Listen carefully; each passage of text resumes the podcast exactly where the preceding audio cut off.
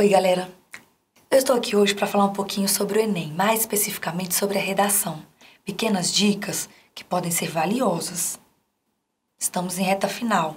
Presta atenção que pode fazer diferença. Vai ser exigido de você certas competências que foram construídas ao longo da sua vida acadêmica. O texto dissertativo argumentativo exige o seu posicionamento.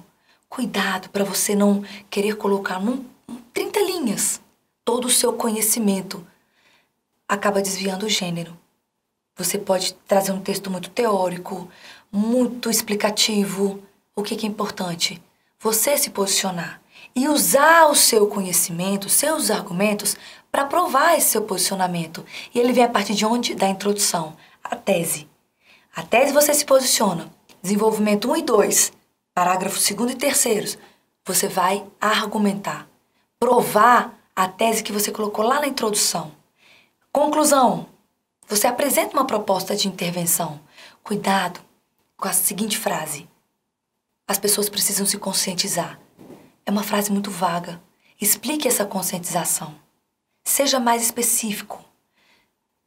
Quer usar uma citação? Ótimo! Só não use aquelas frases feitas de bordões de novela, de anúncios publicitários, que isso pode parecer para a banca examinadora uma frase vaga, sem sentido, frágil. Quer usar citação? Lembre de filósofos, sociólogos, pessoas voltadas, ligadas à educação, à literatura. Ah, a literatura você pode usar à vontade. Gaste. O importante é você saber quem disse.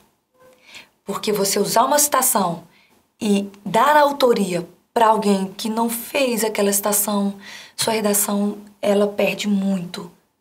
Se não lembra, explica a citação, mas não corra o risco de usar um, um autor que não é da frase.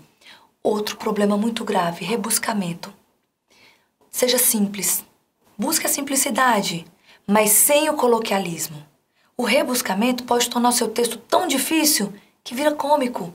Lembra aquelas pérolas do Enem? São pessoas que tentam rebuscar demais. Faz isso não. Simplicidade, clareza e objetividade. Não tem como errar. Beleza? Boa sorte. Eu tenho certeza. Você vai se dar muito bem. E existe vida depois do Enem. Um abraço.